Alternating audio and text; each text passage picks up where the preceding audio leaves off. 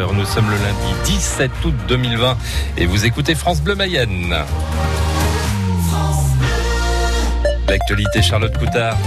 Alors, masque ou pas masque Devrons-nous porter un masque plus souvent sur notre lieu de travail? La ministre du Travail, Elisabeth Borne, souhaite l'imposer dans toutes les pièces qui ne peuvent pas être aérées ou quand on se déplace, dans le bâtiment. Il en sera question demain. Elisabeth Borne va rencontrer les partenaires sociaux. Des masques obligatoires déjà dans la rue, dans 69 communes mayonnaises, dans les magasins ou dans les transports en commun.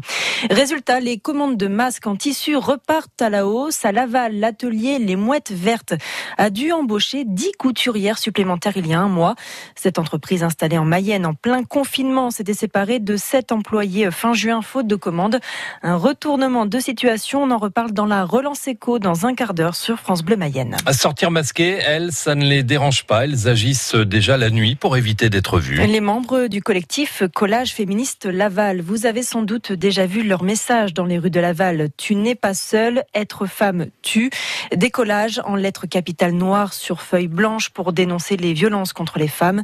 Le mouvement est né il y a un an à Paris en août 2019, mais le collectif Lavallois a lui été créé il y a cinq mois, le 8 mars dernier. Un collectif lancé en Mayenne par Coco. Alors qu'est-ce qui lui a donné envie de se mobiliser? Principalement la colère et euh, l'envie de se faire entendre, de se réapproprier l'espace public, de sensibiliser l'opinion publique, d'interpeller le gouvernement, qu'on soit entendu, tout simplement. On colle des bouts de papier sur un mur. Je vois pas en quoi on serait extrême et on serait euh, violent ou violente. On a juste un, un but commun, c'est de se battre contre euh, l'impunité, contre les hommes qui continuent de, de tuer, de frapper, de violer. C'est inacceptable et ça doit changer. Et tant que ça changera pas, euh, j'arrêterai pas en tout cas, personnellement. C'est la seule façon. Et c'est hyper important. Et quand on va dénoncer euh, ben, des violeurs ou des hommes qui ont tué, qui ont battu, euh, c'est hyper important aussi. Des fois, c'est des mots qui font peur. Hein. Le mot violeur, il reste pas. Hein. C'est des fois sur un slogan, ben, c'est le seul qui va être arraché. Ça dérange. Il faut qu'il reste dans les rues. Et s'il reste pas, on recolle.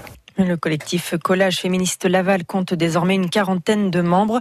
Ces derniers jours, trois femmes ont été tuées par leurs compagnons ou anciens compagnons en France, en Gironde, dans le Val-de-Marne et dans les Côtes d'Armor. Sur le front de l'épidémie de coronavirus, encore beaucoup de nouvelles contaminations, mais peu de cas graves. Et oui, plus de 3000 nouveaux cas de coronavirus en France en 24 heures. Mais le nombre de, de, patients en réanimation reste stable. 376 personnes prises en charge dans les hôpitaux et un seul décès supplémentaire en 24 heures à l'hôpital. Peu de cas graves car ce sont les jeunes qui sont les plus touchés en ce moment par l'épidémie. Plus 45% de contamination pour les 15-44 ans en un mois. Alors dans les maisons de quartier à Laval, les animateurs font de la prévention et sensibilisent les jeunes aux gestes barrières. Les maisons de quartier qui ont repris leurs activités pour recréer du lien social après le confinement, comme ici à la maison de quartier Hilar à Laval, où vous vous êtes rendu, Clara Guichon. Masque sur le nez, les adolescentes entament un jeu de société. Maëlys a 12 ans, elle est soulagée de revoir ses copines après le confinement. Je trouve que c'est bien parce qu'en fait on retrouve des amis alors que pendant le confinement on pouvait pas les voir, on devait rester chez nous. Et là, c'est mieux parce qu'on peut faire des activités. Tant qu'on est ensemble, ça me va, moi. Peinture, perles, équitation. À la fin du mois, une sortie bivouac dans la Sarthe. Programme chargé grâce à la mise en place de mesures sanitaires. Port du masque, groupe de 10 personnes maximum et désinfection des locaux. Objectif, retrouver les jeunes.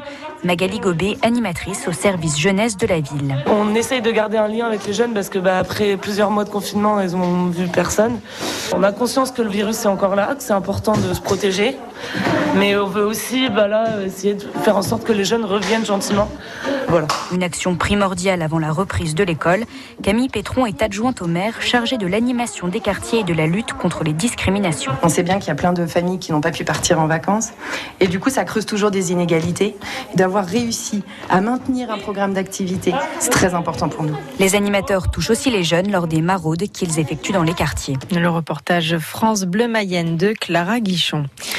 Le ciel mayennais a encore brillé de mille feux hier. Oui, avec de nouveaux orages rapides, mais qui ont quand même fait quelques dégâts. La foudre est tombée sur un compteur électrique en extérieur à Attier, près de Cossel-Vivien, et sur un pavillon au lieu dit euh, La Motte à Cossel-Vivien. Là aussi, des dégâts électriques. Et puis, c'est de bon augure avant euh, le Tour de France. Le coureur cycliste français Thibaut Pinot est prêt, en grande forme. Deuxième du critérium du Dauphiné à 29 secondes seulement du vainqueur, le Colombien Daniel Martinez. Euh, Thibaut Pinot, le coureur de la Groupama FDJ, l'équipe du Mayennais Marc Madio, manager général. Le départ du Tour de France sera donné le 29 août prochain à Nice. Il est 6h05 sur France Bleu Mayenne.